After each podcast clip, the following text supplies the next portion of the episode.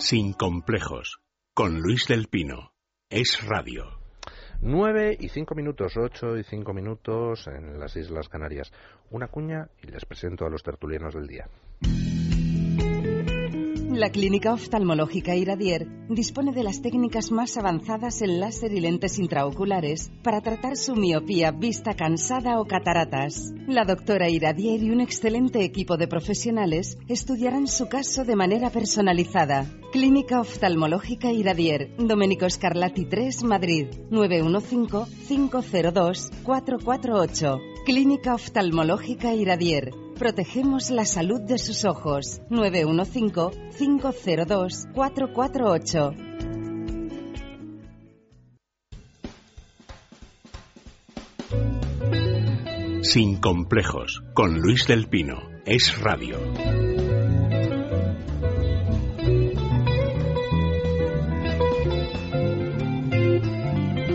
Don Francisco José Alcaraz, muy buenos días. Muy buenos días, don Luis. Luego comentaremos la penúltima indignidad del presente, del presente gobierno en el tema de víctimas del terrorismo, porque es que no hay semana que no nos den un nuevo disgusto. No, y esta semana se acumulan algunos temas que luego comentamos. Don Germán Terch, muy buenos días. Buenos días. Acérquese usted un poquillo el micrófono si puede. Lo hacemos. Ah, sí, perfectamente. Don Manuel Llamas, muy buenos días. ¿Qué tal? Buenos días, Luis. Y don Ignacio López Bru, muy buenos días. Muy buenos días, Luis. Bueno, pues ya tenemos el gobierno catalán en abierta insumisión ante el Estado.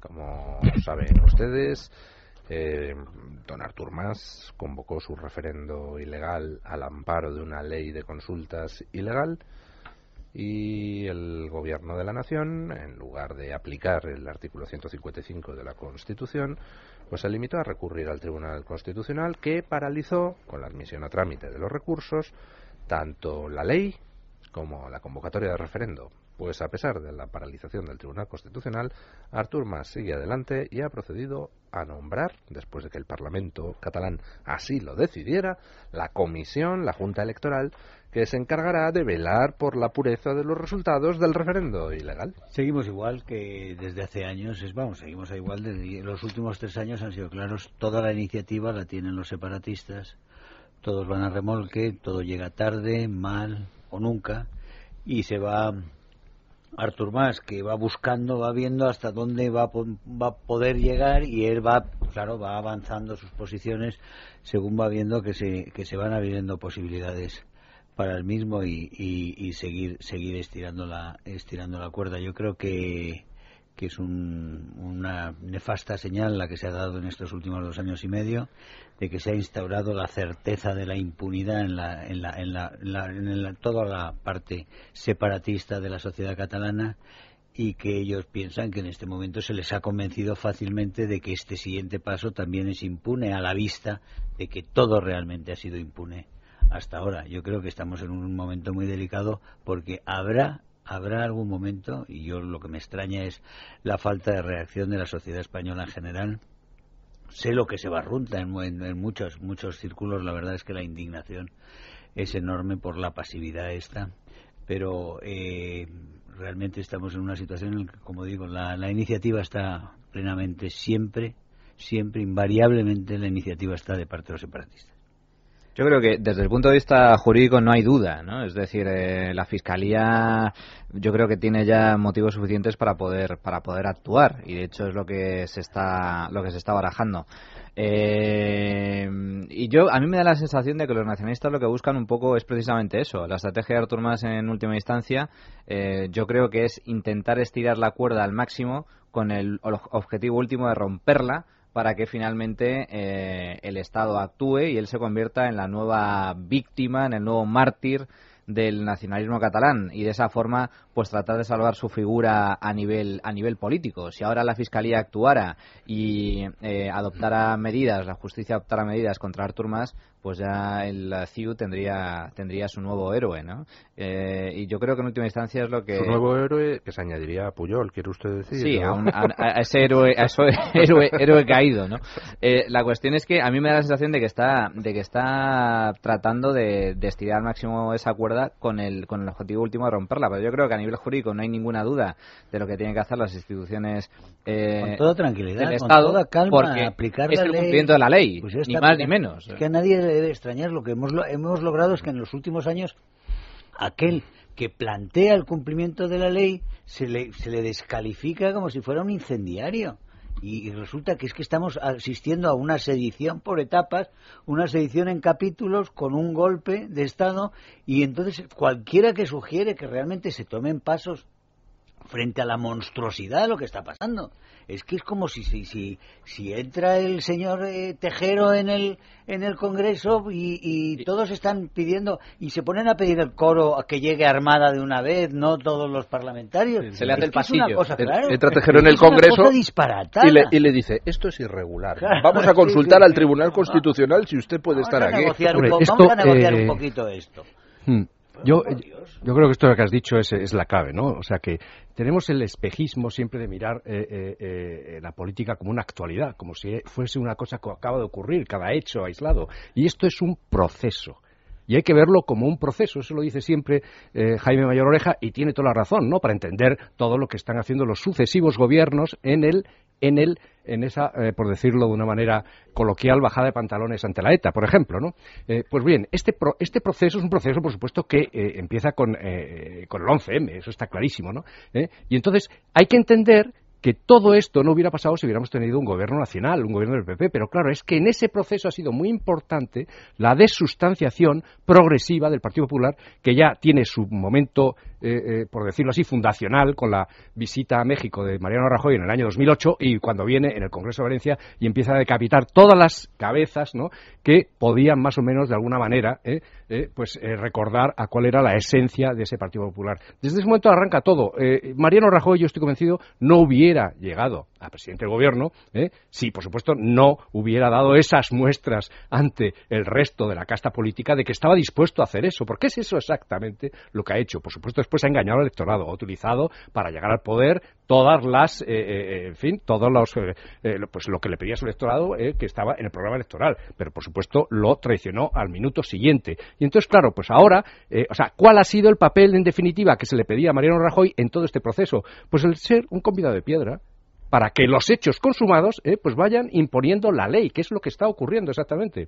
Después vendrá como una especie de apaño, porque tendrá que ponerse todo el régimen este, esta casta, tendrá que ponerse de acuerdo, como usted decía en, eh, después del editorial, eh, eh, pues tendrá que ponerse de acuerdo y es lo que nos están preparando, que me gustaría después hablar, porque yo creo que es el punto fundamental, que es eso de la reforma constitucional que nos van a vender después para tapar todo este desaguisado y que va a ser el desaguisado final eh, de la gran casta política, ¿no? O sea, este que en el cual van a blindar todo este régimen de corrupción moral, institucional y no sé cuánto. Esa es la reforma constitucional que nos espera, que me gustaría después hablar un sobre ella.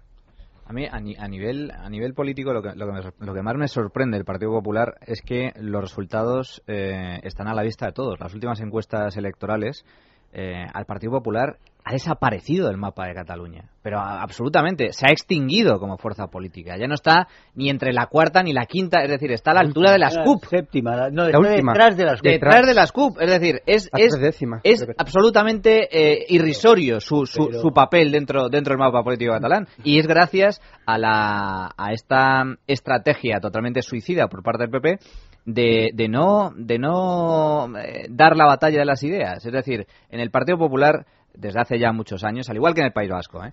han, han dejado han dejado pues eh, de, de combatir ideológicamente y han dado la batalla por perdida. Eh, claro si en un combate de boxeo eh, uno de los eh, de los boxeadores se encuentra con que el otro eh, púgil pues renuncia a pelear pues se acabó la batalla. Se acabó se acabó la pelea. Y eso es lo que ha sucedido tanto en el País Vasco como en eh, como en Cataluña eh, y tanto por el Partido Popular como por el Partido Socialista. Como consecuencia, al diluirse la esencia eh, ideológica de esas siglas, de esas enseñas, pues los votantes, evidentemente, tontos no son y pues eh, han buscado otras fuerzas políticas o directamente pues han sido imbuidos por el entorno nacionalista imperante. Que, por cierto, hay que tener muy en cuenta que esto no es de ahora. El proceso independentista no ha triunfado del día a la noche. Son 30 años de adoctrinamiento ideológico, de adoctrinamiento sobre todo en la enseñanza, que es yo creo que es algo fundamental, eh, y también por supuesto los medios de comunicación. Pero el tema de la enseñanza, el tema de la educación en Cataluña y el País Vasco eh, ha sido un factor clave para crear una nueva generación eh, de votantes eh, totalmente convencidos de los eh, ideales eh, nacionalistas. Muchos critican a Rajoy que es un gobierno, un presidente del gobierno muy cobarde, que creo que, no quiere hacer nada, que mira a otro lado, que es pasivo. Y yo creo que no, que efectivamente, como ha dicho Llamas, eh, aquí el Partido Popular ha abandonado el discurso de la idea, de los principios, de los valores, después del Congreso de Valencia. Eh, se ha visto la declive y el abandono en política antiterrorista, en temas de materia del bilingüismo, etcétera, etcétera. Y creo que aquí hay una estrategia donde el Partido Popular, en manos de, Ra- de Rajoy, es cómplice y es corresponsable. Creo que ellos saben muy claro y tienen pactado qué va a hacer más, qué va a hacer Rajoy y en tiempos pasados muy recientes, pues tal como se publicó en Libertad Digital, que opinaba el rey incluso de todo este proceso, ¿no? Por ello entiendo que no se puede calificar de, de cobarde, sino de más bien de traidor, porque creo que él es responsable y cómplice de toda esa estrategia y el día de mañana lo veremos, igual que lo veremos con el tema del terrorismo. Hombre, yo creo que eh, está clara una cosa. Vamos a ver, en el mundo del narcotráfico, pues durante muchos años eh, la lucha contra el narcotráfico se centraba en detener al camello, detener al eh, transportista, detener al que llevaba los cargamentos en los barcos de un sitio a otro. Hasta que en un determinado momento alguien, en cierta lucidez, dijo, oiga, lo fundamental es luchar contra el que maneja el dinero, que es el verdadero jefe. Al fin y al cabo, el camello pues es un pringao que anda por las calles. El transportista pues es el que suministra los servicios de logística. A donde hay que ir es a los que blanquean el dinero, a los que financian las operaciones. Bueno, pues en todas partes es lo mismo. A quien hay que ir a pedir cuentas de lo que está pasando en Cataluña no es a quien pone al, al pringao de turno que va con la estelada por las calles de Barcelona. No hay que ir tampoco al que, al que se dedica a organizar eh, redes de agitadores políticos en forma de centros de normalización lingüística. No, no, hay que ir al que pone el dinero. Y es que la desgracia es que el que pone dinero, el dinero se llama Zapatero y luego se llama Rajoy. O sea, son los gobiernos nacionales. Estoy de acuerdo, pero pero no caigamos en, en la, esa especie de yo creo que yo creo que error de pensar que esto es todo una cosa más o menos apalabrada y que todo está controlado. Yo creo que en absoluto, yo creo que es mucho más peligroso que eso. Es decir, eh, hay una serie de, de fuerzas que intentan rescatar y tienen sus intereses y creen que pueden salvar sus intereses intactos con esto. Yo creo que el gobierno el gobierno de, de Rajoy es un gobierno sin, convicciones mayores que simplemente está ahí, que quiere mantener su poder. Creo que en ese gobierno hay personas que podrían estar en otros gobiernos de otra ideología perfectamente y que no les, no les dolería prendas de estar en un gobierno de Zapatero.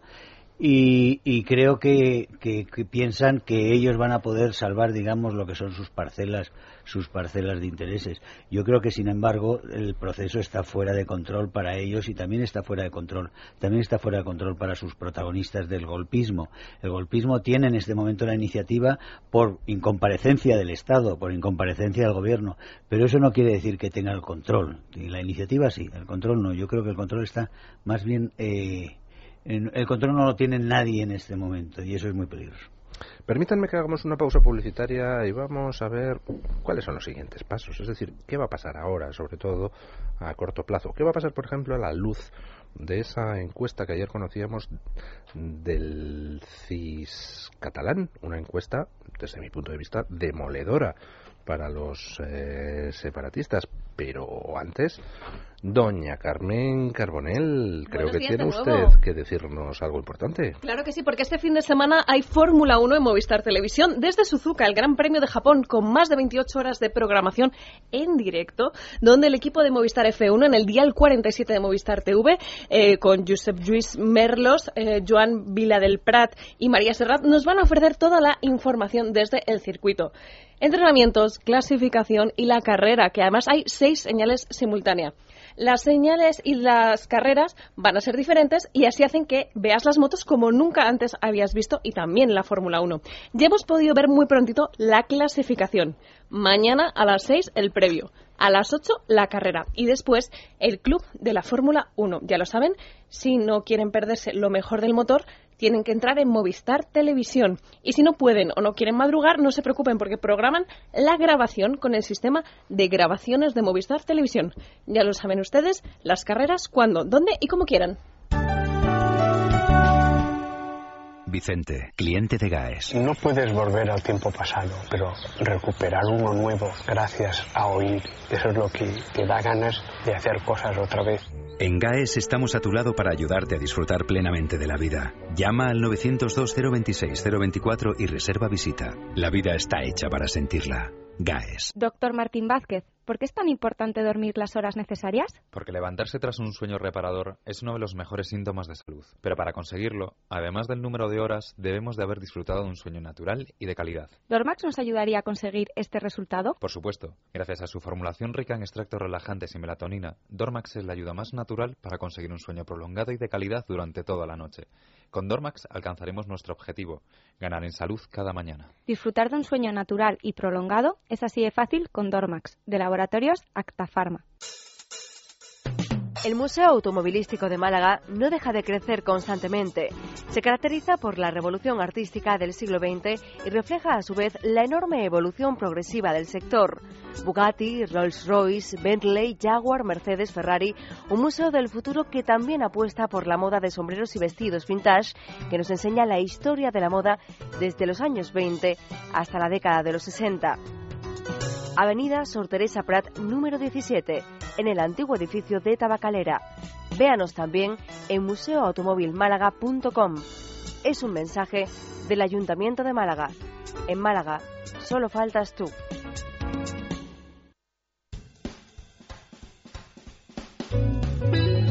Sin complejos, con Luis del Pino. Es radio.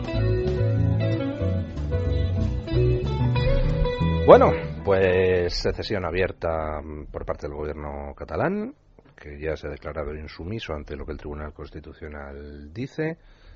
Tenemos pues a los escuadrones separatistas pagados con dinero de todos los españoles acampando en la plaza de Cataluña. Tenemos al consejero de Interior de la Generalidad diciendo que él no cierra la web oficial de la consulta y que si es preciso la mantiene él mismo. Y al final, pues en todo este mare magnum uno no sabe qué va a hacer Rajoy. Vamos, por el momento no está haciendo nada de nada, como de costumbre. Pero tampoco se entiende muy bien lo que hacen los separatistas, porque, vamos a ver, en cualquier situación normal, si un camino ofrece mucha resistencia, pues tú te buscas otro de menos resistencia. Los separatistas no pueden hacer un referéndum ilegal porque se les prohíbe. Pues oiga, hay una cosa que podría hacer Artur Mas mañana. La podía haber hecho hace dos meses y la puede hacer si quiere dentro de otros dos, que es convocar unas elecciones autonómicas en plan plebiscitario. Aquí estoy yo, que soy más chulo que un ocho, Artur Mas. Y convoco estas elecciones con lista conjunta, con ERC o sin lista conjunta, pero con un programa claro, independencia sí. Punto. Y como tengamos una mayoría suficientemente holgada, la declaro unilateralmente al día siguiente de las elecciones. ¿Podría hacer eso Artur Mas? Bueno, y sin embargo no lo hace. ¿Por qué? Pues porque en realidad, y era lo que yo decía durante el comentario de las noticias, es mentira que tengan ningún apoyo abrumador en la sociedad catalana. Y ayer conocíamos la encuesta del CIS catalán que tiene la sorpresa, si uno se va a la, a la letra pequeña, de que en el último año la intención directa de voto a ERC más CIU más CUP ha bajado del 40 y pico por ciento al 35 y pico por ciento. Eso es con decir, el ruido puntos. Eso con el Eso ruido. con el ruido que hay y que tiene es un aparato de intimidación absolutamente puesto a unos niveles de revoluciones continuamente desde hace dos años que es ensordecedor por todas partes a todas horas continuamente machacando con los temas todos los medios como están volcados ¿eh? tenemos a tenemos a separatistas en todos los medios nacionales por supuesto pero allí en los medios no tenemos más que separatistas tenemos algunos medios nacionales que tienen sus delegaciones catalanas, son más separatistas que TV3. Eso es, es, es, así. Eh, quiero decir que en la cuestión de medios es, y después todos los medios que han estado entregados, que, que viven todos ellos del dinero público de una forma o de otra, como sabemos en, en Cataluña, eh, todos los inventos, ¿por qué sigue sin haber, eh, mo- ¿por qué sigue sin haber una iniciativa de la Fiscalía contra ANC? con lo que así con lo que es ANC como se ha movido y, que se busquen las cuentas de ANC y quién ha estado pagando a eso eh, quiero decir todo ese tipo de cosas que han llevado a este a esta situación en la cual España no ha existido en, en, Cataluña durante unos años de bombardeo, que sí, que viene todo, viene de tres décadas desgraciadas de la cesión de la educación por parte de Aznar, de tantísimas cosas, pero estos dos años y medio últimos han sido brutales, o sea, sin, sin precedente en el bombardeo. Ha sido un bombardeo absolutamente nacional, socialista, alemán, brutal, bombardeando continuamente a la población de Milosevic en Serbia, bombardeando contra Kosovo, aquí, aquí es contra España, cómo se ha estado bombardeando a la población. Esa cuestión desde la mañana hasta la noche sin cesar, el mismo mensaje por todas las esquinas de las actividades humanas. No ha habido otro elemento en la vida en la vida de la sociedad catalana que este. ¿no? Sí, sin embargo, Luis, eh, eh, yo creo que el, al hilo de lo que dijo anteriormente eh, don Germán sobre que todo está fuera de control, que es una que algo de eso desde luego hay. Yo creo no que digo todo, no digo todo, pero claro, hay, hay claro, por eso que hay algo, pero que también ¿eh? Hay algo que está acordado, ¿no? ¿Eh? O sea, que aquí hay un juego entre acuerdos secretos y tácitos de todo el régimen, de toda la casta, ¿eh? y después elementos, que estos elementos descontrolados, incluso yo creo que lo que están haciendo es precisamente hacer y, y facilitar lo que, y para plantear después y venderlo a la opinión pública algo que que es difícil de dar a entender, ¿eh? que es la reforma constitucional que tienen preparado, que eso sí está acordado y yo estoy convencido que está absolutamente acordado. Claro, es que es impresionante, para entender esto, ¿por qué no se hace nada? Pues hay que entenderlo entre otras cosas porque desde que entró Rajoy, ha dicho una cosa siempre clarísima. Primero, al llegar al poder, no vamos a hacer, no vamos a ir en contra del Estado de las autonomías. Hace nada en el Senado acaba de decir, no vamos, no tenemos ninguna voluntad de recentralizar. O sea, eso es un. Bueno, ¿por qué dice eso? permítame ¿eh? un, un, inciso al hilo de lo que está diciendo antes de ayer. En la cuenta Twitter del Partido Popular, al hilo de la reunión interparlamentaria que están celebrando estos días los populares, en pleno estallido secesionista catalán, ponían el siguiente tuit, que yo lo veía y decía, estos están de psiquiátrico. Decían, hemos demostrado que con la coordinación adecuada el Estado de las autonomías funciona. Y, lo, dicen en pleno estallido secesionista. Claro, bueno, pero es que, eh, eh, eh, entonces, pero ¿por qué? Es de una claro, es algo, es algo impresionante. Pero ¿por qué? O sea, pero ¿por qué dicen eso? Pues porque si Mariano Rajoy hubiera hecho lo que quería su electorado, tendría, por supuesto, que haber intervenido el título octavo de la, de la Constitución, porque precisamente ese Estado de las autonomías es el que nos ha llevado a esta quiebra absoluta moral, económica y a punto de hacer desaparecer al Estado español. Y entonces, Claro, tomar ese tipo de iniciativas iría en contra del proceso. Entonces, como no puede porque él está juramentado a que el proceso siga, ¿eh? y, la, y, la, y la evidencia está en que entre voces y, y, con los scoops que continuamente nos sueltan confidenciales de que cada vez se hace más eh, eh, eh caro a sus oídos el oír, venga, decirme qué es eso de la reforma constitucional, decirme qué es eso de la reforma constitucional. La reforma constitucional está desde el rey. Felipe VI, todos, que continuamente también sale en, en, en, en, scoops de estos confidenciales,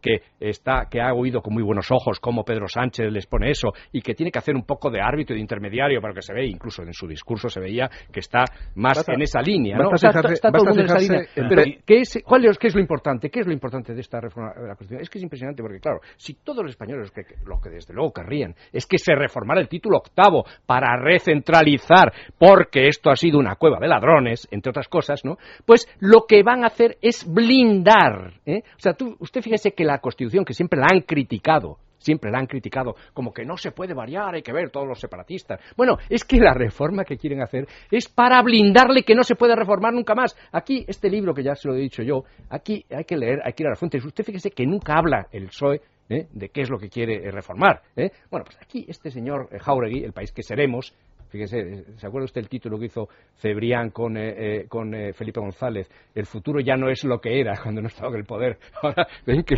no sé qué futuro ven ellos, pero el país que seremos, el que nos preparan. Bueno, pues está basado en dos cosas fundamentales, que son, primero, el, la reforma del título octavo, ¿en qué sentido? Pues en, blinda, en un doble juego.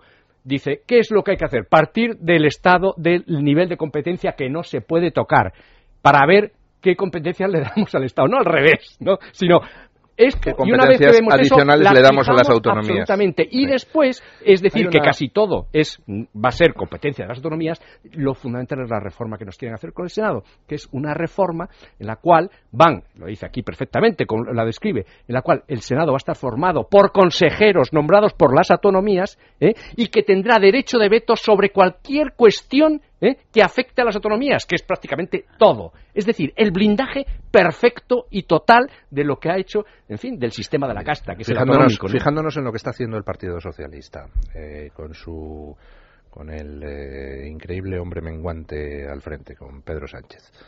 El Partido Socialista ha apoyado, ha votado a favor de la ilegal ley de consultas en el Parlamento catalán, ley de consultas que ha permitido hacer la convocatoria ilegal del referendo.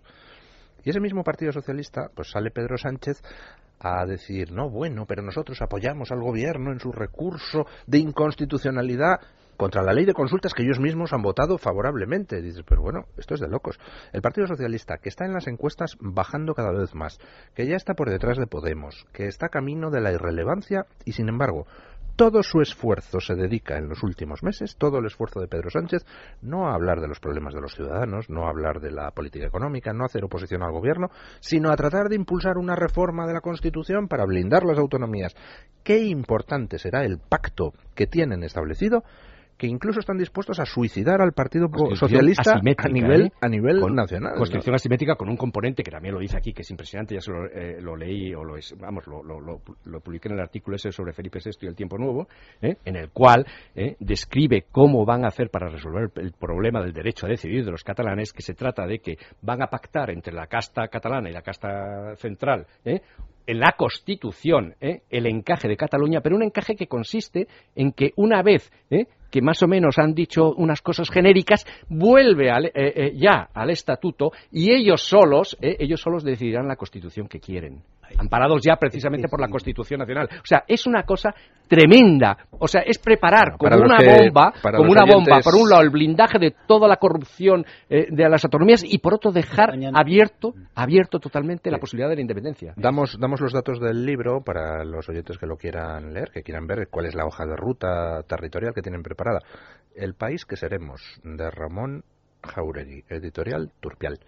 Dígame, don Germán, que le No, que hablabas esta mañana de historia de los sudetes. Y yo quería recordar en esa maniobra que algunos están tentados de hacer aquí, esa maniobra constitucional, quería irme un poquito más hacia atrás, también en el Imperio Austrohúngaro, que es cuando realmente ante las presiones después de 1848, de las revoluciones nacionales, de las presiones nacionalistas que surgen entonces por todas partes, todas se aplacan, se reprimen y se aplacan, se normaliza todo menos una, un autonomismo muy radical por parte de la aristocracia y es la húngara. Entonces la húngara está ya está toda una década, 15 años realmente muy agresiva contra Viena y al final Viena accede en mal momento, Viena en 1967 accede al Ausgleich. El Ausgleich es cuando el imperio austriaco... 1867. 1867 pasa a ser del imperio austriaco al imperio austrohúngaro. Y es imperio austriaco y corona húngara.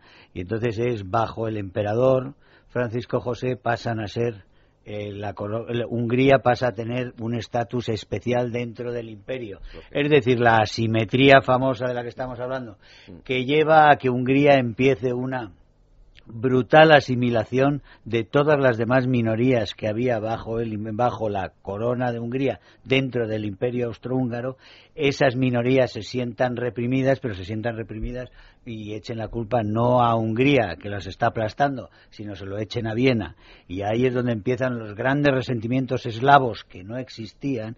Los grandes resentimientos eslavos vienen por la represión húngara a las minorías eslavas.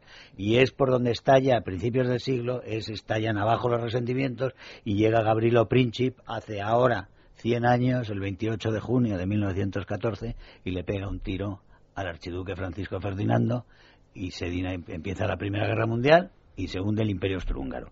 Todo aquello por la famosa simetría del Ausgleich en 1867. Muy didáctico. Ahí, el otro día, yo la verdad es que me quedaba a cuadros cuando Pepa Bueno la periodista de la cadena SER, extremeña, decía un miembro que del gobierno, las habrá, habrá que reconocer en algún momento que Cataluña no es igual a Extremadura. Bueno, ya, a mí, a mí eso de- del complejo de tío, Tom, de, de nosotros los extremeños somos menos que los catalanes, ya eso me pone muy nervioso, ¿no? Pero bueno, vaya ella con sus complejos. Ahora, lo que no entiendo es la lógica del asunto, porque decía, habrá que reconocer alguna vez que Cataluña es distinta de Extremadura. ¿Qué diría Francisco Y Pizarro? Y yo, y- yo contestaba en Twitter, hombre, y yo soy distinto de Pepa Bueno, Claro. está claro, pero, pero eso no Y quiere no decir que ella pueda tener más derechos Por pronto obligaciones que Extremadura, yo. Extremadura ha dado a Francisco Pizarro, que yo sepa, ¿no? ¿Eh? Yo creo que la, la clave, la clave del asunto no radica tanto. A ver, es evidente, est- estoy de acuerdo en Que que la igualdad se les ha olvidado, es singularidad. Estoy, estoy de acuerdo en que la hoja de ruta es esa. ¿eh? Yo estoy convencido desde el minuto uno de que no va a haber, eh, por supuesto, no va a haber referéndum, ni va a haber eh, independencia, ni mucho menos. El objetivo inicial del nacionalismo catalán no es ese. Entre otras cosas porque eh, CIU, eh, como, como tal, nunca ha sido independentista. Ha sido un país, digo, un partido nacionalista, pero no independentista. Independentista, la esencia del independentismo la representa RC, la representa las CUP, no el nacionalismo catalán. El nacionalismo catalán parte de otra base.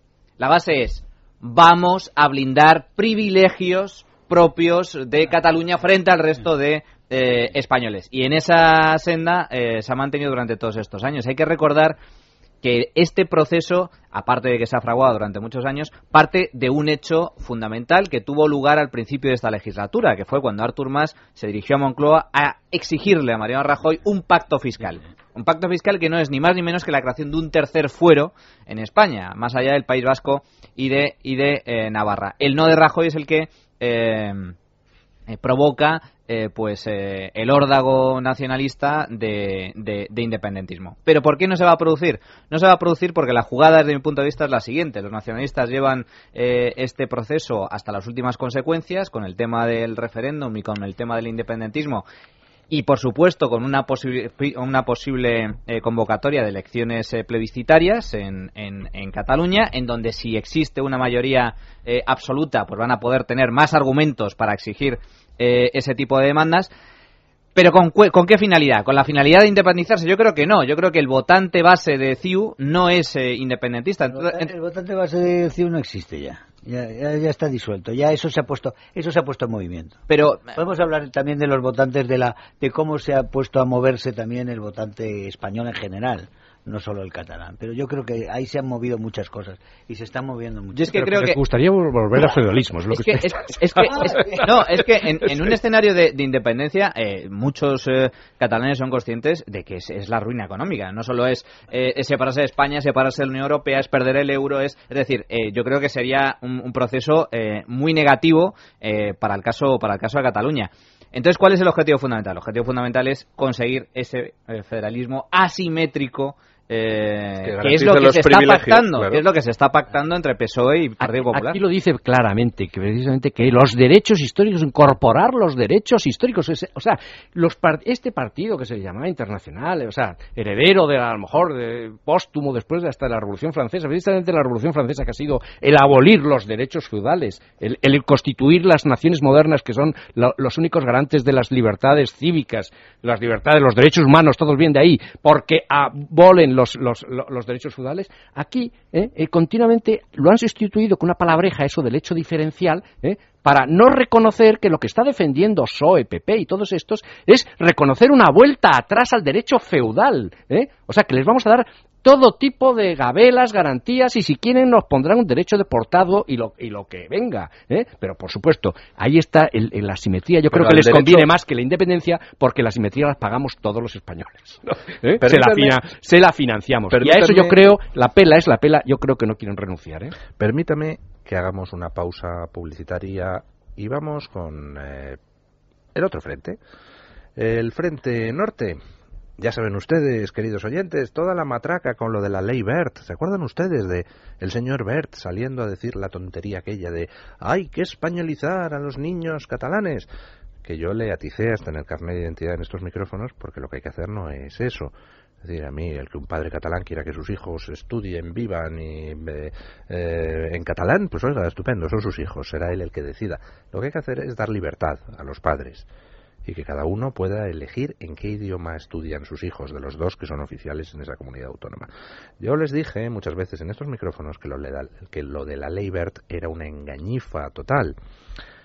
¿Cuál ha sido el resultado de la ley BERT? En Cataluña, pues para poder estudiar en castellano con la ley BERT de las narices, tienes que empezar un calvario administrativo para encontrar un colegio privado, si es que lo hay a menos de 200 kilómetros del sitio donde vives, que normalmente no, y entonces puedes llevar a tus hijos a que le enseñen en castellano. Resultado, porque nadie va a poder hacerlo. Pero es que en el País Vasco la cosa ha ido más lejos. En el País Vasco ya no se conforman con, que realmente la ley no vaya a ninguna parte, sino que dijeron, no, no, no, no, no, aquí el euskera es intocable. ¿Y qué ha pasado? Pues que el gobierno de Mariano Rajoy ha acordado con el gobierno del señor Urcullu que la ley en el País Vasco no se aplica y que el euskera es intocable. No queremos líos, es el lema. Ahora, ahora lo comentamos después de la publicidad.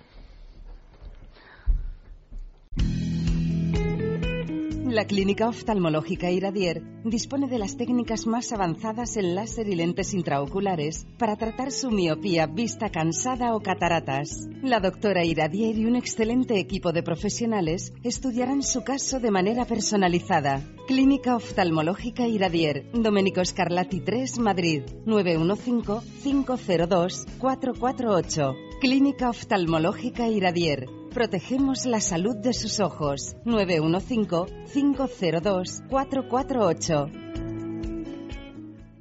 Hospital Psiquiátrico San Francisco de Asís y Comunidad Terapéutica San Antonio. Infórmese en el 952 2014 64 de Málaga o en www.hospitalsanfrancisco.com. Málaga, una ciudad genial. Escápate y conócela. Museos, gastronomía, exposiciones, ocio, eventos. Déjate llevar por sus calles peatonales, por la amabilidad de su gente, por sus rincones llenos de historia y también sus largos paseos marítimos frente al mar. Málaga, ciudad genial. Disfrútala. En Málaga solo faltas tú. Ayuntamiento de Málaga.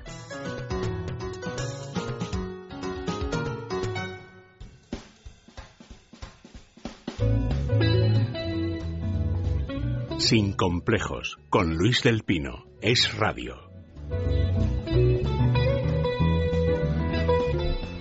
Pues lo dicho, resulta que esa ley Bert, que, salían, hay que españolizar a los niños en Cataluña. Pues fíjense, en el País Vasco han acordado hace escasos días Mariano Rajoy y el señor Urcullu que no se aplica la ley Bert. Vamos, que se aplica parcialmente. Vamos, que el euskera es intocable. Bueno, no es lo único que está pasando en el frente norte. Ya saben ustedes que como en Cataluña estamos en abierta secesión y no pasa nada, pues oiga, dice ETA, nosotros también queremos. Queremos un proceso similar al catalán o al vasco. Y dice Urcuyu que, hombre, que habrá que reformar las cosas. Y el señor Rajoy, no contento con inaplicar la ley BERT en el País Vasco, pues nos regala, don Francisco José, con una nueva humillación a las víctimas del terrorismo, pactando con el gobierno vasco, pues otra cosa infumable. Sí, bueno, este es un proyecto que inició ya Zapatero y que continúa Rajoy, que es un centro memorial para las víctimas del terrorismo un centro memorial donde hay algunas personas destacadas y que se han significado por la lucha contra el terrorismo, especialmente en la era de, Zapatero con el proceso Coneta, pero que también hay personajes como Jesús Loza o Paco Llera que se han destacado durante el proceso de negociación con ETA de Zapatero por apoyar ese proceso, por apoyar la negociación con los terroristas, las escarcelaciones y en algunos de los casos de estos miembros que conforman esta nueva mesa que representa el Centro Memorial de las Víctimas de atacar a las víctimas del terrorismo. Esta es la normalización a la que aspira el gobierno de Rajoy que víctima y verdugo sean igualadas. Dicho sea de paso también, el gobierno de Rajoy ha pactado, eh, está trabajando con el gobierno francés para que en las próximas semanas eh, un total de 50 de terroristas de, que están cumpliendo condena en Francia vuelvan a España se sumarán. ¿Cómo, cómo, cómo? Sí, el gobierno francés y el gobierno español han llegado a un acuerdo para que terroristas que están cumpliendo condena en Francia vuelvan a España. Para poderlos escarcelar. Para poderlos escarcelar, obviamente, igual que se han hecho con otros 125 terroristas que están. Es un homenaje, además. Sí. En distintos países y que ya han ido a la embajada, ya están inscritos, donde y el gobierno ha dicho que como no tienen ninguna causa pendiente, que ya pueden volver. Vamos, obviamente todos tienen causa porque si no, no hubiesen huido de España.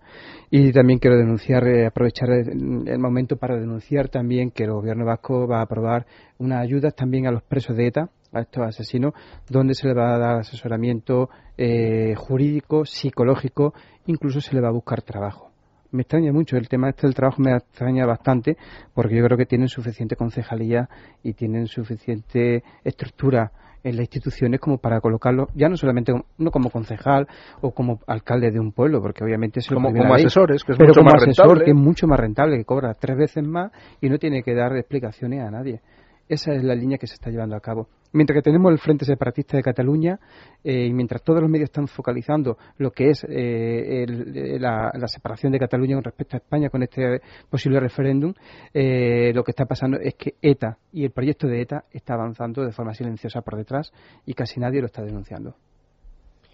Yo creo es una prueba más de, lo que comentabas anteriormente, ¿no? el abandono ideológico por parte del, del, Partido Popular. Es una, es una, una tendencia que, por cierto, no solo se ciñe al tema nacionalista, se ciñe a la ideología en general. Es decir, yo creo que el PP ha abandonado muchos de sus preceptos eh, fundamentales y eso es un error para, el propio, para los propios intereses del, del partido. A nivel, eh, a nivel de eh, pugna ideológica con el, con el nacionalismo, eh, es evidente el desastre que ha cosechado, el desastre que está cosechando y que seguirá cosechando a nivel electoral en Cataluña.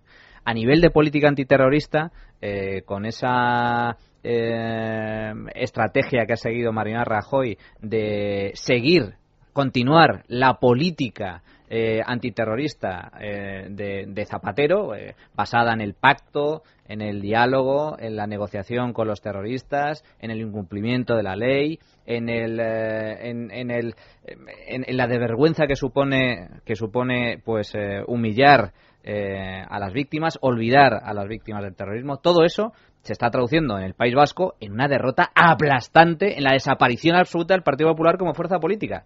Bien, otro nuevo pero, éxito. Pero no importa, o sea, si es que lo que lo que muchas veces trato de a los oyentes de hacerles entender es que los pactos son tan fuertes que están incluso dispuestos a sacrificar a al Partido Popular en el País Vasco, al Partido Popular y al Partido Socialista en Cataluña. Y al Partido Socialista a nivel nacional da lo mismo. Las hojas de ruta tienen que continuar adelante, aunque eso signifique la desaparición de PP y de PSOE. Bueno, pues es, es, se han puesto, es un suicidio. Se han puesto funcionarios de oposición en los partidos esos quiero decir, gente que no nunca va a tener ninguna relevancia, además muchos de ellos comprometidos dramáticamente, como es el caso de Sánchez Camacho en, en Cataluña, pero en, en, en, País Vasco se ha puesto a gente que, bueno, que les da igual estar en un sitio. Yo creo que en Andalucía pasa un poquito lo mismo, ¿eh? Cuando vemos, cuando vemos los nombramientos, el nombramiento que ha habido en, en Moreno Bonilla, que, que vas a, va a hacer, pues, pues simplemente reafirmar un estado de las cosas en, en Andalucía y alejarse de cualquier tipo de visos, de, de tener interés siquiera en luchar por el poder. En, en, si se tiene el interés por luchar por una región, no pones, no pones en esa lucha a Moreno Bonilla. Hubieras si puesto pones, Esperanza Oña, por si ejemplo. Pones, si pones a Moreno Bonilla es porque no te interesa, porque estás, estás fuera de la, de la bueno, es que lo, pero de todas formas es que el, el, los favores se los devuelven Dicho porque eso, el PP pone a Moreno Bonilla en Andalucía eh. y el PSOE vuelve a poner a Tomás Gómez en Madrid, a ver si así sí, gana el sí. PP. Sí, no sé, van a tener problemas de todas formas, ¿eh? Sí, incluso, sí. incluso, incluso así. Vamos a ver qué pasa con la alcaldía, que es la que decidirá al final qué es lo que va a pasar con la, con la, con la comunidad autónoma. Pero en todo caso yo creo que lo que pasa es que se está vaciando el partido por dentro, es decir, cuando, cuando en el, el gobierno realmente está matando toda convicción y actuando en contra de todas las convicciones y de todos los principios eh, del partido, el, el, partido va a tener un problema serio cuando quiera recurrir a una narrativa o a un discurso, es que va a carecer de él porque todo lo que se hace va en contradicción de esa, de esa, de esa narrativa posible. Eh, va a tener, porque el, con la vaciedad no se lleva a nadie a las urnas, ¿eh? ¿Y la... no se moviliza a nadie con la nada, con, con la esa especie de retórica de la vicepresidenta eh, no va a llevar a nadie, a nadie a, echar el voto. Es, bueno, es que es una democracia usurpada. Políticamente, mm. correcto eh, eh, es el que está en, el PP, está también el Partido Socialista y por mm. cierto, yo creo que el PP piensan ingenuamente que a ellos no les afecta, que ellos están al revés, a ellos les fortalece el statu quo imperante sin ser conscientes de que la debacle que ha sufrido el PSOE también le puede suceder al PP, porque el PSOE eh, y además lo hablamos aquí hace tiempo, eh, don Luis, eh, Podemos. Va a pasar exactamente lo mismo. Podemos, Podemos, mm, el programa de Podemos es absolutamente aberrante. Es, va a ser el desastre absoluto. Pero son, tienen convicciones ideológicas muy fuertes. Ellos combaten con ideología y están ganando esa batalla al revés del PSOE. Están bueno, eh, Izquierda Unida ha desaparecido, el PSOE está en proceso de desaparición y el PP piensan ingenuamente que no están en peligro. Se equivocan. Esto lo de ETA, lo de ETA es una cosa es una cosa muy gorda, pero eh, claro la gente eh, veamos al, principio a lo que hablábamos de que de que ven la política como una actualidad, o sea, como si no hay un trasfondo, ¿no? Detrás de todo, ¿no? Y, y, entonces, pues eh, lo de Rajoy eh, con lo de ETA, pues es que tiene todo el significado de que eh, él estaba ya previamente juramentado a todo ese proceso. Y entonces él tenía que dar signos no al electorado, sino contra su electorado, pero sí a quien a él le ha dado implícitamente la confianza. Pues signos tremendos como diciendo, voy a hacer precisamente lo peor. ¿Qué es lo peor? Hay que sacar a Bolinaga a la calle. Pues eso era una exigencia. Si tú sacas a, la Bolinaga a la calle, la gente que, te ha puesto, que te ha puesto dice, este es de los nuestros, es de fiar. Y entonces son guiños, guiños que da así totalmente. Lo que está haciendo ahora con ETA, todo es así. Lo que ha hecho con lo de Parot, o sea, que yo lo, lo dije siempre, o sea, de Parot es que hay que entender que le da exactamente igual que se echasen que se ¿eh? echasen a todos estos violadores a las calles, exactamente igual. ¿Por qué? Porque es un síntoma también de decir, mira, nos da tan exactamente igual que por seguir adelante con el proceso y con lo pactado, pues no ponemos ningún impedimento a, que, a que se cumpla todo este tipo de cosas. Entonces, lo siento, pero es que yo es una cosa usurpada, son democracias usurpadas en todos los ámbitos. Yo creo que, siguen, siguen sin, sin saber lo que está realmente pasando en la sociedad, en la sociedad española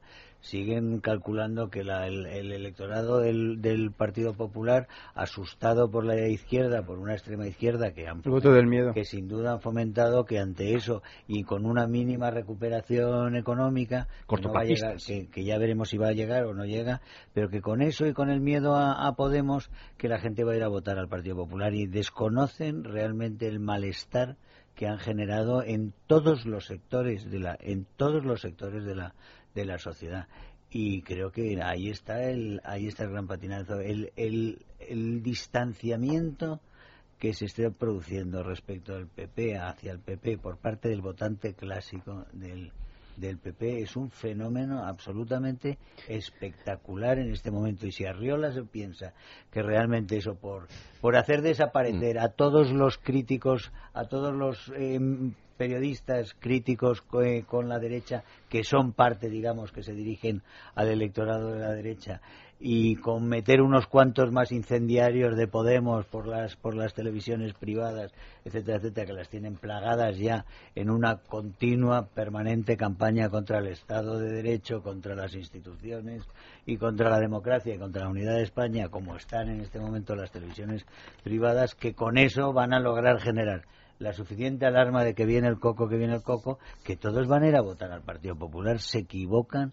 radicalmente en eso, porque es que el electorado se está moviendo mucho y el electorado se está eh, moviendo en, diferentes direcciones y se el electorado se ha vuelto líquido en este momento. Pero, ¿Me permiten, ¿me permiten ustedes, bueno, si es una intervención muy cortita? muy breve. Eh, el hecho de que Rajoy haya podido eh, de alguna forma parar esa rebelión cívica contra la política antiterrorista que tuvo Zapatero Zapatero y que él no la tenga en la calle con una política de continuidad, él piensa que su electorado obviamente le va a perdonar lo de la doctrina Parot, los acercamientos, las escarcelaciones, Bolinaga, etcétera. Es cierto también que muchos ciudadanos no se enteran y no saben y no conocen que toda esta traición. Pero hay otra parte del electorado que, como dice César, eh, como dice... No seas tan piadoso con la sociedad española tampoco. No, no, eh, y a mucha gente no le interesa. Totalmente. No, no, si eso se lo puede ver... es el problema. Si eso lo puede ver en los tweets y las redes sociales de personas que atacaban a Zapatero, incluso en algunas víctimas que salían contra Zapatero por hacer lo que está haciendo Rajoy y hoy, sin embargo, lo justifican. Por lo tanto, no saco la cara ni por la sociedad española, que es responsable, corresponsable, e incluso también muchos colectivos de víctimas que no están haciendo su labor de defensa de la memoria, la dignidad y la justicia. A ver, a mí, a mí hay una cosa que, que yo quiero dejar muy clara. Arriola, que es el gran, el gran gurú electoral del PP, es un desastre absoluto. Este es el que, el que decía que, que los de Podemos que es una panda de frikis. O sea, es un tío desastroso absoluto. Y la prueba inequívoca de que es un desastre absoluto es que Mariano Rajoy no ha ganado jamás unas elecciones. Nunca. No ha ganado ni una sola elección. Ni una. Ni la va a ganar nunca. va a perder ganó, ganó las generales del no 2011. las ganó, no las ganó, don Luis. No las ganó. Las perdió. Zapatero. Las perdió Zapatero Ah, en medio de una, debala- de una debacle económica brutal, colosal. Después de haber eh, hundido eh, la economía de este país y después de haber engañado a todos los españoles, mintiendo descaradamente sobre la situación económica de España. Eso fue lo que permitió al, Partido Popular ganar las elecciones. Y la prueba está en que no ganó ni un solo voto. En las elecciones, en las últimas eh, generales, el PP sacó los mismos votos que las anteriores. ¿Qué pasó? ¿Por qué ganó las elecciones? ¿Por qué consiguió el poder? Porque se hundió el, eh, el- el- el electorado del PSOE, que se quedó en su casa. Por lo tanto, el PP no va a ganar con este tipo de estrategias. Y, como decía antes, si eh, la disolución del PSOE ha venido de fuera, por el tema de, bueno, pues el, el PSC, el tema de Podemos, etcétera, la disolución del PP yo creo que partirá de dentro, es decir, que haya una escisión dentro del Partido Popular que vuelva a rescatar los principios fundamentales e ideológicos Esa del escisión partido. que existe, se llama Vox, pero bueno. Vamos al boletín de las 10 y luego vamos a hablar de uno de los temas que hace precisamente que eh, surjan fenómenos como lo de Podemos. Vamos a hablar de tarjetas en Caja Madrid. Sin complejos, con Luis del Pino. Es radio. Es, es radio.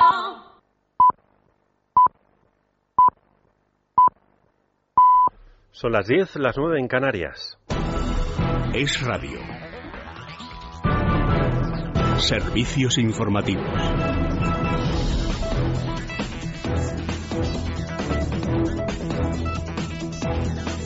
Buenos días, sigue adelante el pulso soberanista en Cataluña. El presidente Artur Mas comparecía anoche tras la maratoniana cumbre de partidos favorables a la votación del 9N que había empezado a las 11 de la mañana. En la última comparecencia, pasadas las 10 de la noche, Mas ha sido claro a la hora de desvanecer todas las dudas en torno a su actuación. Dejaba claro que el proceso seguirá adelante a pesar de las decisiones del Gobierno central y del Tribunal Constitucional.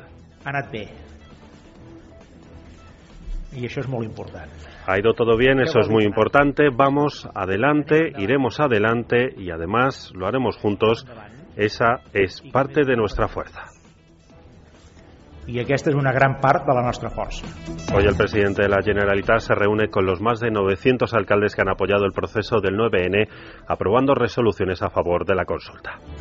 Y fuera de España, el Estado Islámico cumple su amenaza y decapita a otro rehén. Se trata del taxista británico y cooperante Alan Jennings. Sandra León, buenos días. ¿Qué tal, Paco? Se trata de un hombre de 47 años y padre de dos hijos que había viajado a Siria junto a un grupo de amigos musulmanes para atender a las víctimas de la guerra. Lo curioso de este caso es que varios líderes islámicos habían pedido su liberación e incluso el tribunal al que le sometieron los propios terroristas le había considerado inocente de su acusación de espía. Aún así, Jenin ya ha sido decapitado, tal y como demuestra el vídeo difundido por el Estado Islámico, que al igual que en ocasiones anteriores ha aprovechado para amenazar con un próximo asesinato, el de un ex de Estados Unidos. Obama, tú has empezado bombardeos aéreos que siguen golpeando a nuestra gente, dicen los terroristas, así que es nuestro derecho continuar golpeando el cuello de los tuyos. of your people. Gracias, Sandra. Y tiempo ya para repasar lo más destacado de la prensa de nuestro país. Rubén Fernández, buenos días. Buenos días. El reto secesionista catalán copa un día más las portadas. Repasemos algunos titulares. Por ejemplo, Libertad Digital, que titula más reitera que sigue adelante con el 9N tras reunirse con sus socios. Además, hay un análisis del director del diario, Raúl Vilas, titulado No pasa nada, la liga está ganada. El mundo, por su parte, más cede ante ERC y mantiene el pulso soberanista del 9N. La razón más busca un 9 de noviembre a la desesperada a propósito de la unidad nacional. A veces recoge unas frases de Don Felipe en la entrega de unos premios premios, el mejor futuro es el que suma fuerzas, inteligencias y sentimientos. Hay más temas. El país Hacienda investiga el uso de tarjetas por ejecutivos de grandes empresas. El Mundo nos cuenta que imputan al expresidente de la CAM por cobrar 300.000 euros en dietas irregulares o el país malestar en el PSOE por las ideas de disciplina interna de Sánchez. Por último, en Libertad Digital nos encontramos el análisis de qué está pasando en Hong Kong y la última hora sobre precisamente todo lo que acontece en China. Es radio. En deportes, el movimiento de fichas en la parrilla de Fórmula 1 de cara a la próxima temporada ya ha comenzado con el, con el anuncio de Sebastián Vettel. Jesús Sánchez, muy buenos días. Muy buenos días. Vettel abandonará Red Bull a final de temporada. El anuncio lo ha hecho el propio piloto que ha asegurado que, eh, que dirá su siguiente destino en breve, aunque la opción de la que habla todo el mundo, incluso su actual equipo, es Ferrari. Y esto es posible gracias a la decisión de Fernando Alonso. Bueno, yo tengo la ficha mía, se moverá cuando, cuando yo diga, ¿no? Porque, pues bueno, pues tengo la, la enorme ventaja de poder decidir eh, lo que hago, lo que quiero, dónde voy y cómo voy y cuándo voy. eh, y, y bueno, eso es algo que, que me he ganado con, con eh, muchos años de, buen trabajo en la pista. Y, bueno, pues eh, como digo, creo que la decisión hace muchos meses que, la tengo tomada y, y bueno, que, que los demás tomen decisiones, pues es un poco consecuencia de lo que yo vaya a hacer, supongo. Palabras del piloto español, nada más terminar la sesión de calificación del Gran Premio de Japón que se ha visto ensombrecida, por supuesto, por el anuncio de Vettel. La pole ha sido para Nico Rosberg, que partirá por delante de su compañero Hamilton, mientras que Alonso saldrá desde la quinta plaza.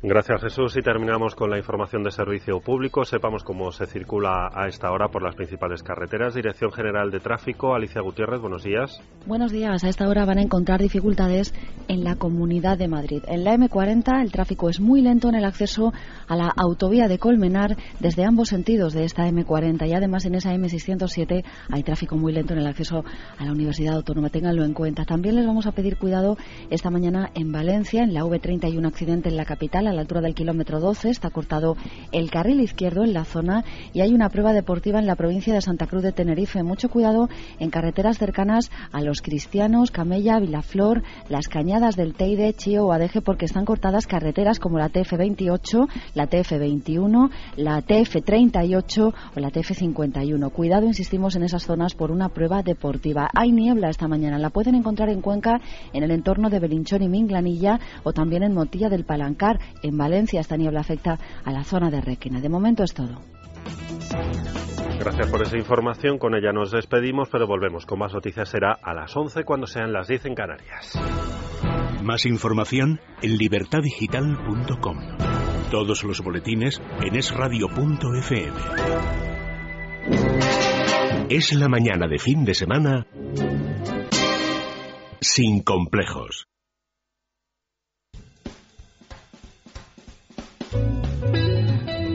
Sin complejos, con Luis del Pino. Es radio. Bueno, el caso que está ocupando numerosas portadas estos últimos días es el caso de las tarjetas de crédito opacas que los miembros de los consejos de administración de Caja Madrid en fin, gozaban y que les permitieron gastar hasta 15 millones de euros entre todos en eh, bueno pues en fin esos pequeños gastillos que todos que todos tenemos. Y ahí estaban todos los nombrados por el PP los nombrados por el PSOE los nombrados por Izquierda Unida los nombrados por comisiones obreras los nombrados por UGT los nombrados por la COE luego pues hay algunos que se extrañan cuando hay gente que habla de casta. Oiga si es que es la definición de casta en estado puro estaban repartiéndoselo como les daba la gana y lo peor es que, según cuenta la rumorología, pues en fechas próximas podrían saltar escándalos aún más graves relacionados con el tema de Caja Madrid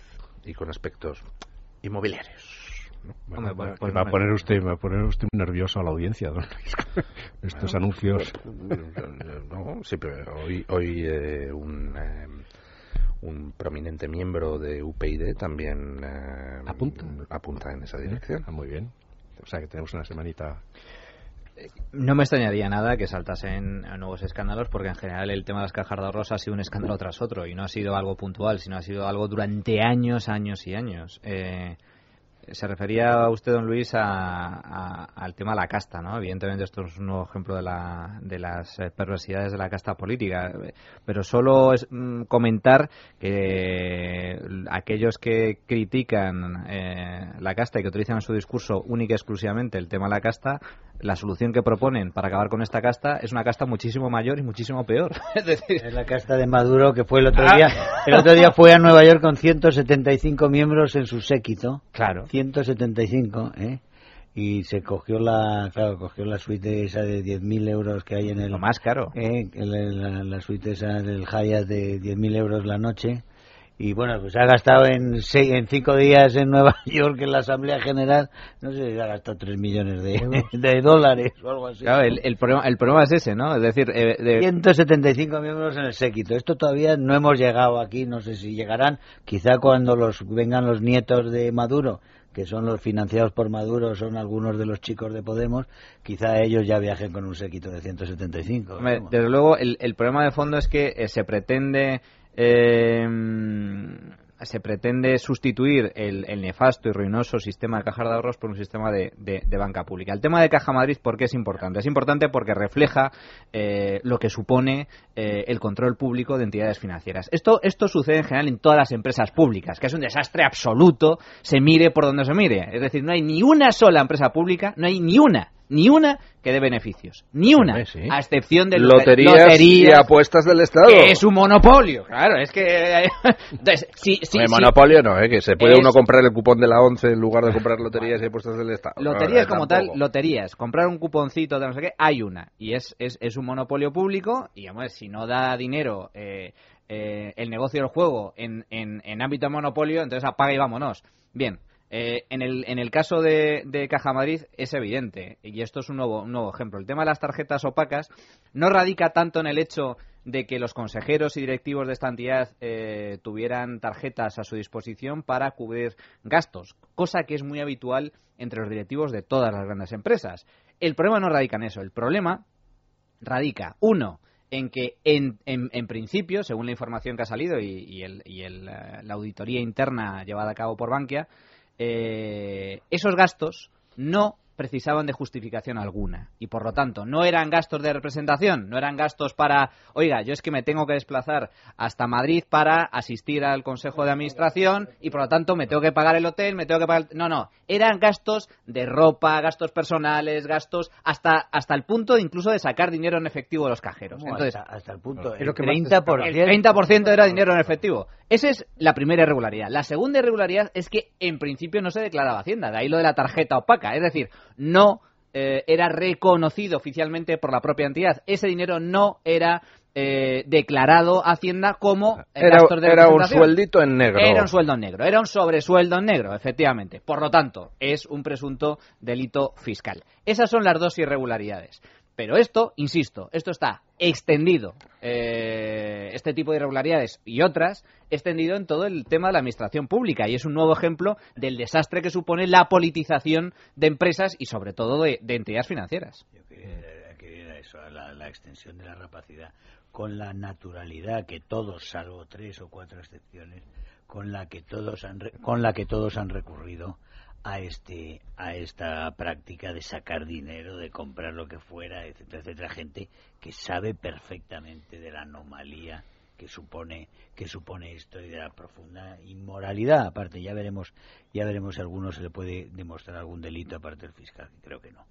Desde luego lo que tenemos que tener claro también es que estos están localizados, cazados, están divirtiendo una serie de gente, pero que no nos dejemos confundir con que Caja Madrid es tiene este escándalo de las tarjetas que nos lleva ocupando ya cuatro días, estamos hablando de 15 millones de euros, ¿no?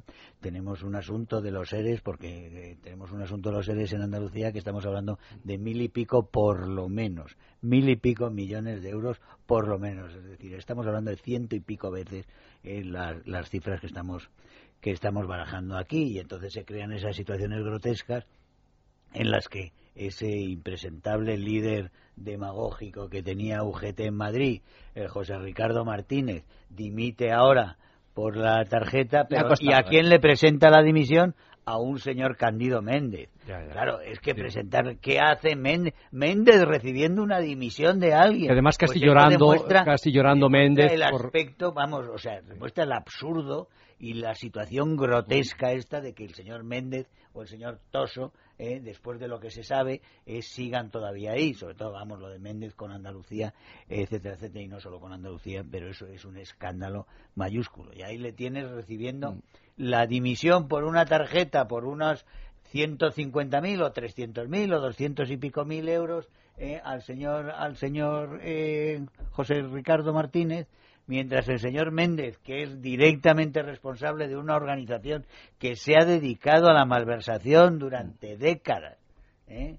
durante décadas en, según parece y según les acusa la justicia en este momento en Andalucía eh, han creado con la Junta de Andalucía con el Partido Socialista la UGT crearon eh, supuestamente crearon un aparato para la malversación, un aparato para desviar por sistema de una, en un delito continuado, desviar los dineros, los, los dineros públicos para fines, para fines de sus organizaciones. Claro. Y ahí sigue el señor Méndez, eso demuestra que realmente hay mucho ruido, hay mucho ruido, pero después en las cosas fundamentales, las cosas fundamentales tampoco avanzan. Esto yo, yo creo, vamos, lo, que- lo que dice Manuel es, vamos, es de lo más gráfico, ¿no? Es que una cosa es la categoría, otra la, la anécdota, ¿no? ¿Eh? La categoría, esto es como lo de Thomas de Kinsey, ¿no? Se empieza degollando a una viejecita y se terminan oyendo a misa, ¿no? ¿Eh? Entonces, la categoría es haberse apropiado, ¿eh? De unas entidades que estaban un poco en el limbo, como eran las, eh, las, las cajas de ahorro, haberse las apropiado ese sistema eh, eh, En el fagocitador. 84, En el ¿eh? 84 Claro. se creó, o sea, bajo el gobierno de primer gobierno de Felipe Justo, González, justo. se crea una ley para que para poder para poder hacer eso para poder apropiárselas Claro, para, para hacer el asalto entonces claro eso eso que ha sido eh, eh, que es la categoría como el poder político y el sindical que es una ramificación no Eh, del sistema ¿eh? cómo se ha- y, el empresarial lógicamente no ¿Eh? cómo se han apropiado de algo que eh, en fin que era de los impositores ¿eh? y de la gente que tenía puestos ahí sus ahorros ¿eh? para metérselo en el bolsillo o en lo que fuera no, no directamente en el bolsillo parte en el bolsillo parte en, en- comprar clientelas en fin hacer clientelismo hacer lo que sea no desastres absolutos de infraestructuras todo lo que nos ha traído a esta gran crisis de España que en gran parte está provocada por cómo se han apropiado de las cajas de ahorro bueno pues esta categoría o sea estos señores que son los que han hecho esto ¿eh? Bueno lo de las tarjetas cómo no van hombre, pobrecitos si se han apropiado de un sistema cómo no van a utilizar unas tarjetas que es simplemente menos, una cosa que se lleva en una carterita no digo, ¿Eh? pero pero lo que aquí es lo que aquí es importante es que estos señores ¿eh? son los que se quieren ahora blindar con una reforma constitucional para que los tengamos de por vida ahí mandándonos. Es que eh, hay que verlo todo en perspectiva. Y lo O sea, más- esto es, y lo más o sea, triste- toda esta crisis terrible de España, ¿eh? toda esta crisis de España está hecha para que los españoles, como unos bobos y como unos tontos, veamos cómo nos siguen en- eh, dándonos bofetadas como idiotas. ¿eh? Y lo más triste es que mientras todo eso sucedía, es decir, mientras IU, PP, PSOE, UGT, comisiones, COE, pues Todos, se todos, repartían absolutamente. 15 millones de euros en sobresueldos opacos con tarjetas de créditos, pues eh, esas mismas cajas de ahorros estaban poniendo a gente en la calle en ocasiones por deudas que no llegan ni a la décima parte de lo que alguno de estos se gastó en un año con su tarjeta opaca. Entonces, claro, todo eso lo ve la sociedad y dice, oiga, aquí algo está funcionando un poquito mal. Con lo cual, Nada más es el robo. claro, lo que funciona El mal... robo es Bueno, eso es lo que cuidado, funciona bien, ¿eh? cuidado, cuidado, Porque ha Luis. sido- lo han hecho con un, No, con no un caigamos- arte que... No caigamos, no caigamos en la demagogia. Yo creo que eso es, es, es demagogia Cuidado. desde el sentido de que un error no se solventa con un error mayor. Es decir, una cosa es que las cajas de ahorros hayan sido un desastre total, absoluto, desde el punto de vista financiero, porque hay que recordar que en España no ha quebrado ni un solo banco privado. Cuando se habla Sí, rescate sí, de los bancos, sí, sí, el Banco de Valencia. perteneciente a Bancaja. Entonces, no ha quebrado ni un solo banco privado. Ni uno. Entonces, cuando se dice, no, se ha rescatado a los bancos, se ha rescatado a la banca, mentira. En España no se ha rescatado a la banca. Ah, no, no, me, se ha hace, me hace usted trampas contables. Luis, No, solo, no solo se ha rescatado a la banca, sino que se la sigue rescatando. A la banca española la estamos financiando todos por el procedimiento del carry trading. Eso Cojo dinero, cojo Europeo, dinero gratis del Banco. Central Europeo y compro deuda española o al ¿Se ha 2 o al nacionalizado algún banco 3%. Y me embolso del 2. Hombre, no, pero si le estamos Bueno. inyectando dinero por esa otra Pero vía. eso es otra cosa. Eso, eso es otra cosa. Eh, y ese- pero eso ese- es inyectarles dinero. Pero no me ver. don Manuel. Pero vamos a ver. Diferencia, Eso es otra cosa. Eso es, es una cosa distinta. Y eh, eh, tampoco me quiero meter ahí. La cuestión es.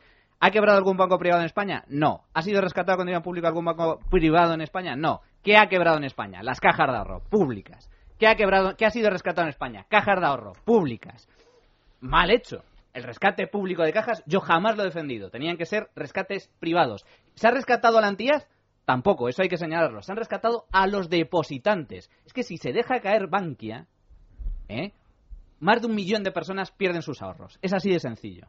Oiga, ¿Cómo- oiga, cómo se bueno, bueno, no, no, No ¿cómo me, no me utilice usted ese argumento, porque si resulta que el negocio bancario es tan sensible que como caiga no lo podemos dejar caer, pues entonces no puede estar en manos privadas. Porque si lo vamos a pagar al final No. todos cuando tiene pérdidas, No, oiga. el problema, el problema del, del, eh, sistema financiero es que es un sistema, pre- pre- precisamente no es un sistema privado, es uno de los sistemas más regulados del mundo, es uno de los sistemas eh, más Completamente de acuerdo. privilegiados del mundo y por lo tanto cuenta con una serie de características esenciales. Pero la cuestión es, se ha evitado que caiga una entidad financiera para que sus depositantes no pierdan el dinero. ¿Se podía haber evitado de otra forma? Sí. ¿Cómo? Con un rescate privado. Es decir, que Bankia, por ejemplo, se lo hubieran quedado sus acreedores. ¿Quiénes son los acreedores de Bankia? Bancos alemanes y franceses, básicamente. eso es lo que Bien, tenía. eso no se hizo. Y se hizo con el dinero de todos los españoles, lo cual yo critico profundamente.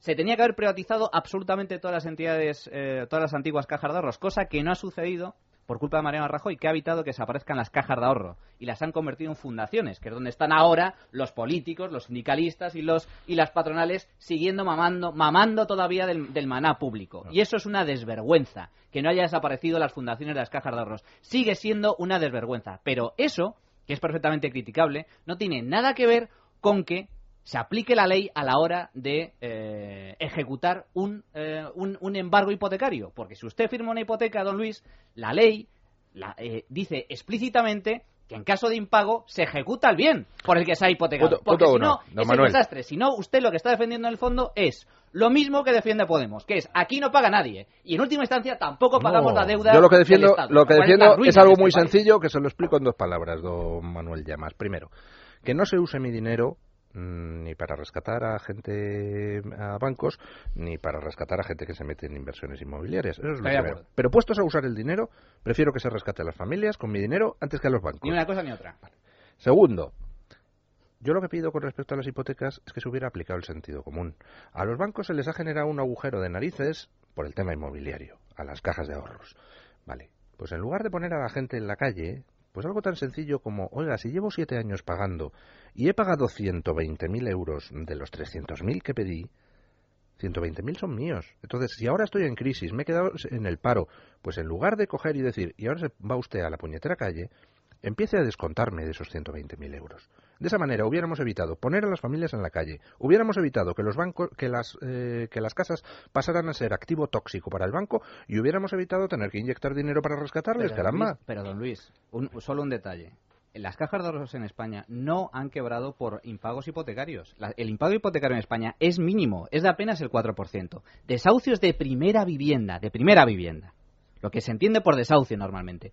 Son ridículos. No, es ridículo, Son no. Hay decenas, decenas de miles. Desahucios que requieran Luis. presencia de la policía, pocos, Luis. porque la gente se va antes. Los datos estadísticos desde el inicio de la crisis no, no, dan, no dan más de 40.000 desahucios de primera vivienda. 40.000 desahucios no llega ni al 0,8% de, Y a- de, a de hipotecas de este país. eso- y a usted Entonces, eso no le parece- pongamos- no le parece un pongamos- drama? Es 160.000 un dra- personas pero- en y la también calle. es un drama que haya Oiga. 6 millones de parados. Eh, eh, claro que es un drama. Nadie niega la mayor. Pues pero no. la ley hay que cumplirla. Y, y la solución. pero, pero el problema, solución- don- don Manuel, es que aquí la ley la cumplen la gente de a pie, el ciudadano de a pie. Y mientras los golfos, con sus tarjetas, con sus mundo, tarjetas opacas, y rescatándoles todos, y encima todos se ríen de nosotros, y viven estupendamente en 200.000 consejos de La administración. No, yo creo- Eso es una ley- yo creo para terciar, no, cumplir eso está claro. Se tiene que Sí. cumplir con el tema de las de las tarjetas opacas y se tiene que cumplir en la materia de en materia hipotecaria. Pues, pues claro No, que sí, sí, pero- es que lo contrario, en todo- lo contrario es el impago generalizado. Oiga, la ley, sí, pero- le recuerdo, pero- le recuerdo sí, que no, las no, sí, leyes sí. hipotecarias, alguna de ellas ha sido tumbada desde Europa por intereses abusivos que se cobra a la gente. No es así. Sí, señor. No es así. Sí, no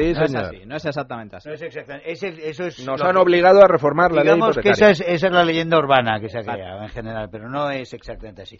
Lo que pasa es que se ha creado un discurso muy muy peligroso, es el discurso de que las leyes que no nos gustan no las cumplimos y eso es lo que hace más, eso es lo que propugna la señora Ada Colau con las con la ley hipotecaria eh, y que ni, ni se pagan las deudas ni se cumplen las leyes. Y, y claro, esa es la dinámica que nos lleva a cualquier sitio, nos lleva al enfrentamiento civil, directamente al enfrentamiento civil.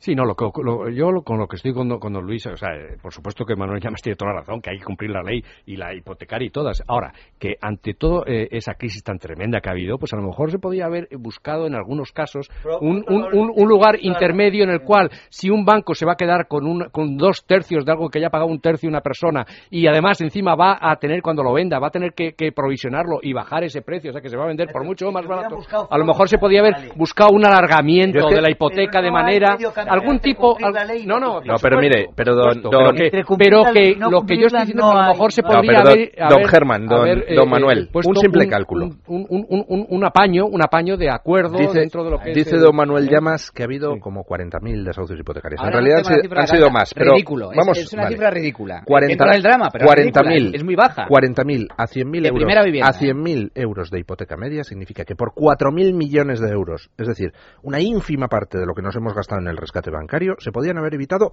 todos los desahucios de primera vivienda. Oiga, es inmoral lo que ha pasado en este país, no, caramba. pero, Luis, Al es que año no tiene siguiente- nada que ver. al año siguiente- No, eso es un efecto llamada, eso tiene un efecto llamada también, o sea que ¿Quién Un efecto paga- llamada, pero usted- quién usted paga cree- el alquiler No, claro. si, te lo- si el alquiler si se puede no pagar el Claro, alquiler automáticamente. se hunde se hunde el sistema general Fíjese, no es- puede no puede quiero decir los acuerdos hay que quiero decir los contratos hay que Hay que cumplirlos. hay que cumplir. Claro. y puede haber pero pero, puede haber transacciones hemos- lo que sí puede hemos- hemos llegado al para- punto fundamental. lo que sí puede haber son, son transacciones para el cumplimiento de los contratos transacciones Los- los entre contratos- las partes y se puede tratar y tre- eso es lo que yo creo que se debería em, a lo mejor haber hecho Ha en algunos muchas negociaciones. no claro Los- no, atajos no, no busquemos. Los atajos, contratos hay que cumplirlos, por eso de la no retroactividad, claro, si se ha firmado algo. Sin embargo, a la gente se la puede decir, ah, mire, usted entró a trabajar con unas condiciones que eran 45 días de despido por año trabajado, pero ahora se lo cambiamos y se lo ponemos en 20, porque es que hay que modernizar el sistema de trabajo. Y eso no es retroactividad, ¿no?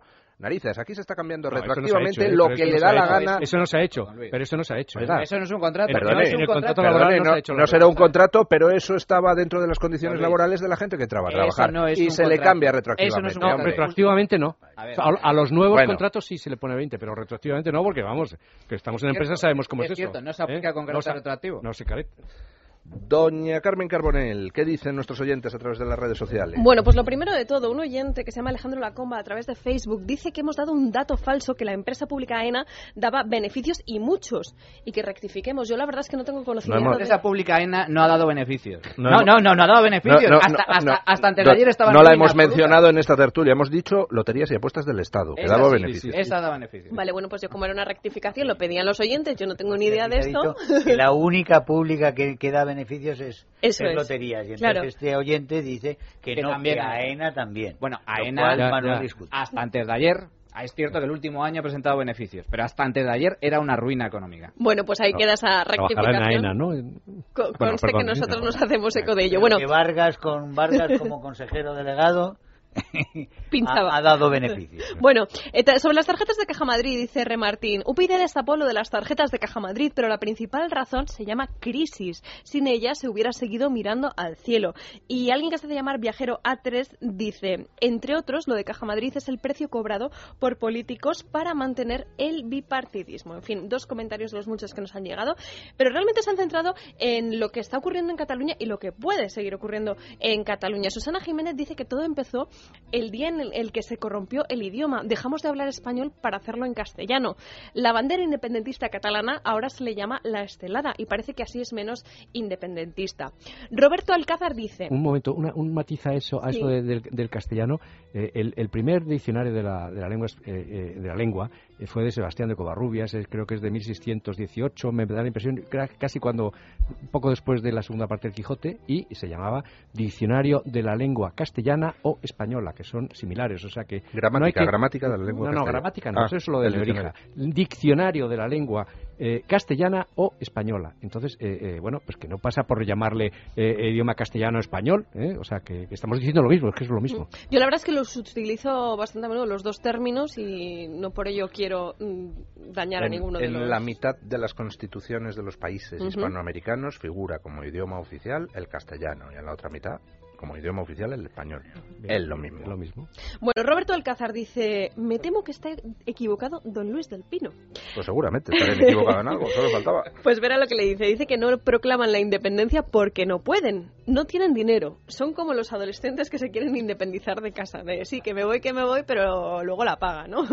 Bueno, José Luis Iglesias Burgos tampoco ha estado de acuerdo con don Luis del Pino. Dice, "Ha vi- he vivido unos años en Cataluña y voy con mucha frecuencia. Lo que veo y las opiniones que oigo en la gente en general eh, es que eh, ellos no están mo- habitualmente movidos en- metidos en la movida secesionista, pero parece que la idea nacionalista se les ha metido en la cabeza a muchos.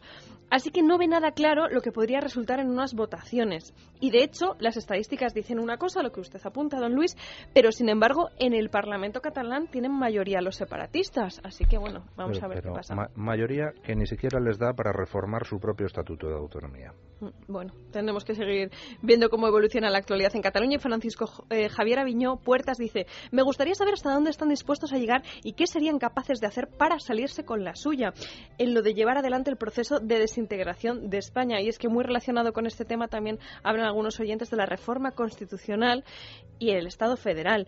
Quinto Fabio Máximo dice: Yo no pongo en duda lo que dicen de que existe un pacto para centrifugar España todavía más y que en él estén el PP y el PSOE, incluso a costa de dañar sus partidos. Pero lo que no dicen nunca es quién promueve ese proceso y por qué. José de Málaga dice, España está atada por la casta política creyendo que le interesa apoyar populismos que distraiga y paralicen al ciudadano. Misca Gris añade, lo que no han visto o no han querido ver los partidos mayoritarios es la deriva soberanista que iban tomando sus dirigentes. María Isabel González de Vera, España pasará de una nación unida a 17 provincias desunidas. ¿Dónde gobernará Felipe VI? Todo este desastre no lo pagará Rajoy ni Felipe VI. Lo pagaré yo porque cada vez que me mueva por mi país tendré que pagar algún tributo al reyezuelo de la comunidad o reino que quiera visitar. Esto es la globalización a la española. Y en fin, hay muchos más comentarios, pero si os parece vamos a dejar un poquito de tiempo a los oyentes, aunque eso sí hemos de decir que hemos tenido algún problema técnico con el contestador automático, así que no hemos podido recoger todas las llamadas que hubiéramos querido. Aún así, yo creo que Marta Arce ha recogido algunas de ellas. Muchas gracias, doña Carmen. A ver, esas llamadas, doña Marta. Sí, no, efectivamente. Disculpas a aquellos oyentes que nos han querido dejar algún mensaje y no han podido hacerlo porque tenemos el contestador colapsado, literalmente. Y bueno, sobre los mensajes que sí nos han llegado, la cuestión de la secesión en Cataluña y el escándalo de las tarjetas negras de Caja Madrid, como puedes suponer, pues son los temas que más han llamado la atención de nuestros oyentes y de los que han querido opinar. Esto es una consecuencia, esto es una consecuencia de que esto se reparte en España, se reparte en España. ¿Y quién vota a favor? ¿Quién va a votar a favor? Pues todo el andamiaje que sustenta el gobierno, que eh, autonómico, todo el andamiaje que sustenta el gobierno autonómico, todos votan a favor.